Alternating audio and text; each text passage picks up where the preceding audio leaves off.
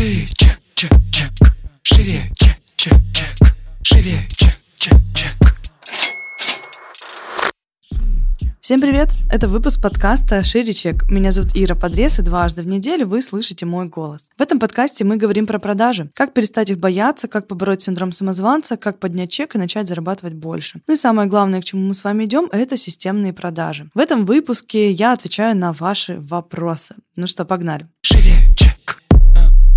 Как перебороть страх, чтобы начать э, действовать? Когда у вас есть затык с тем, чтобы сделать первый шаг, моя рекомендация а, выбрать какой-то маленький шаг. Очень часто первый шаг эм, делают очень масштабный.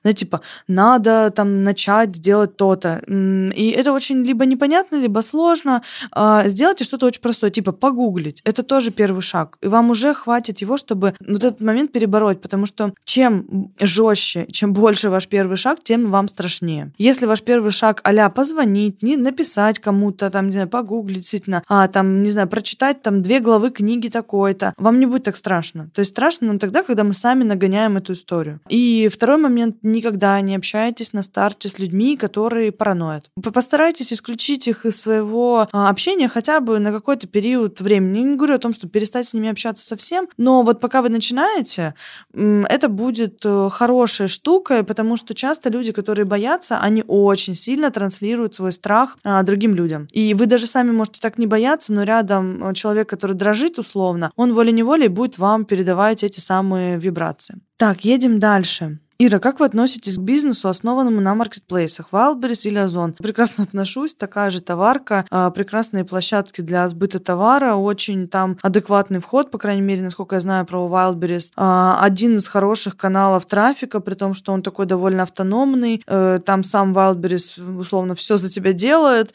это не нужно тебе самому иметь ни свой сайт какой-то большой, ни свою рекламу и так далее. Все происходит э, внутри площадки. Поэтому, э, не знаю, мне кажется, хороший вариант для тех, у кого товарный бизнес вообще прекрасно. Далее, не получается донести ценность товара до клиента. Уже не знаю, а, как его похвалить, как быть. Во-первых, товар не нужно хвалить. То есть, как бы, это история про то, что вы называете так э, понятные вещи, скажем так. А во-вторых, надо обязательно у нас отучиться, потому что мы учим доносить ценность до клиента. И третий момент, э, вы пока сами себе товар не продаете или услугу, вы никогда в жизни не сможете ее никому продать. А Очень часто все вот эти комплименты товару, они, знаете, такие натянутые. Вы прям бедные высасываете из пальца, как бы похвалить этот товар. А, блин, если вы его любите, если он крутой, ну, не знаю, я про свое обучение могу, типа, меня посадите, я вам буду два часа а, без передышки, дайте мне там воды, не знаю, литр. Я буду вам чесать за свой продукт, потому что а, я его люблю, я его сама создала, я в него верю, я вижу результаты, которые он дает студентам, и, ну, это просто продукт, который помогает людям а, их жизнь делать более системной, более расслабленной, и дает возможность и эксперту, и собственнику бизнеса, да, немножко выдохнуть и перестать быть белкой в колесе. Вот относитесь к своему продукту в, в таком формате, да, не нужно... Просто здесь есть вопрос еще в том, что когда люди ищут нишу, в которой у них получится заработать денег, и они при этом не испытывают любви к продукту или к услуге, вот тут и появляется у многих момент, что, блин, вот непонятно, как еще что рассказать, а как бы здесь сложно, ну, как бы надо выбирать просто изначально то, от чего у вас горит глаз. Второй момент, что если вы эм, любите свой продукт, но при этом вам стыдно рассказывать про него, вот это уже с этим нужно работать, просто и осознать ценность э, этого товара прежде всего самим себе, а потом уже доносить его потребителям, потому что нельзя донести то, чего вы сами не осознаете. О, супер вопрос. Что посоветуете новичкам? Работать на износ до первых результатов или сразу балансировать? Сто процентов балансировать. Почему? А, потому что есть такая штука, с которой я много работаю сейчас в терапии, называется паттерн поведения. За длительный промежуток времени, к примеру, за год, вы можете сформировать очень устойчивый паттерн поведения. Вы потом с ним будете расставаться очень тяжело. Мозг штука упрямая, у него есть алгоритм, он по этому алгоритму работает, и как бы ничего другого и нового он э, не захочет делать. Вот, поэтому, собственно, здесь, э, если у вас есть понимание того, как сделать это в балансе, а, точно сразу делать. Я этого не знала на старте, я это, собственно, господи, узнала не то, что не на старте, я узнала это спустя несколько лет ведения бизнеса, когда уже жопа была.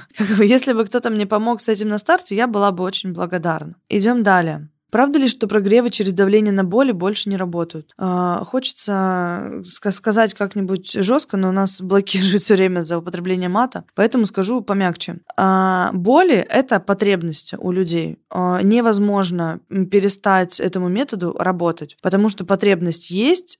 Если вы осознаете и правильно работаете с потребностью, то вы прокатываете по боли. Никогда не работала и не будет работать э, в долгосрок история про втыкание в боли. Ты плохой, ты неудачник, ты там, не знаю, без денег сидишь, тебе нужен срочно наш курс, наш, наш продукт. Вот эта история не работает, потому что вы унижаете. А, а работать через боли, просто все так стали этого слова бояться, мне уже страшно вообще слушать эти вещи. То продажи не работают, то еще что-то. Ребят, все как работало, так и работает. Это исключительно история тех, кто не умеет с этим обращаться.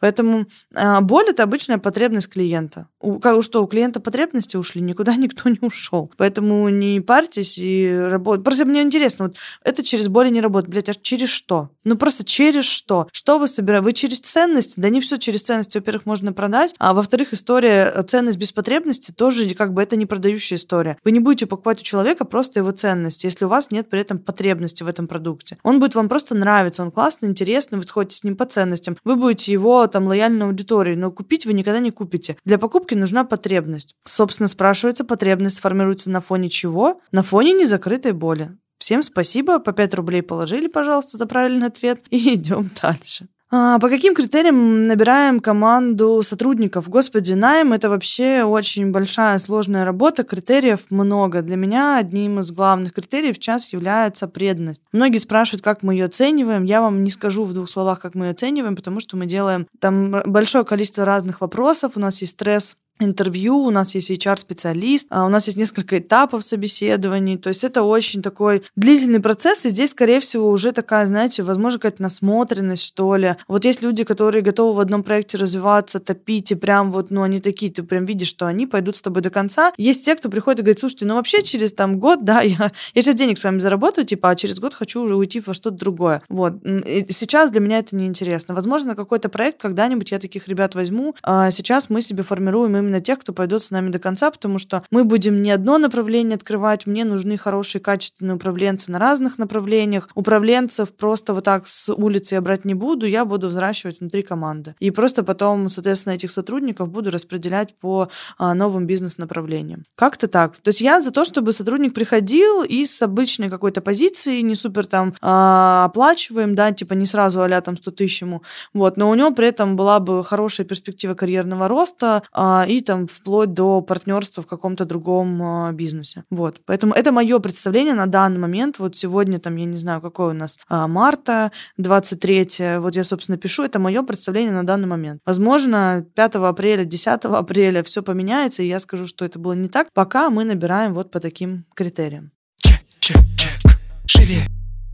Как-то так. Надеюсь, вам было полезно и интересно. Ставьте нам звездочки в iTunes. В Яндекс Музыке есть, кстати, кнопочка подписаться. Можете тоже нажать ее. А, пишите нам комментарии, пишите мне в директ, кстати. За то, что в последних выпусках я говорю, чтобы вы писали мне в директ, когда вы слушаете, давали мне обратную связь. Вы реально начали писать, и мне это очень приятно. И мне вообще в целом интересно, когда вы даете обратную связь на выпуске, потому что а, они, ну, периодами такие, знаете, спорные, где-то у вас другое мнение, а где-то, наоборот, мы с вами сходимся, где-то я вам чем-то помогла или натолкнула на мысль. Это всегда прикольно, прикольно, потому что, по сути, я пишу их в никуда, и э, обратную связь я могу получить только в директе, когда вы реально ее пишете, или где-то в комментариях, к примеру, в iTunes, да. А в целом, если вы их не даете, то у меня ощущение, думаю, ну, наверное, выпуск был говно, потому что никто мне про него не написал. Вот, поэтому обязательно пишите мне, пожалуйста, свою обратную связь. И всем пока, услышимся в следующем выпуске. Шире, чек, чек, чек.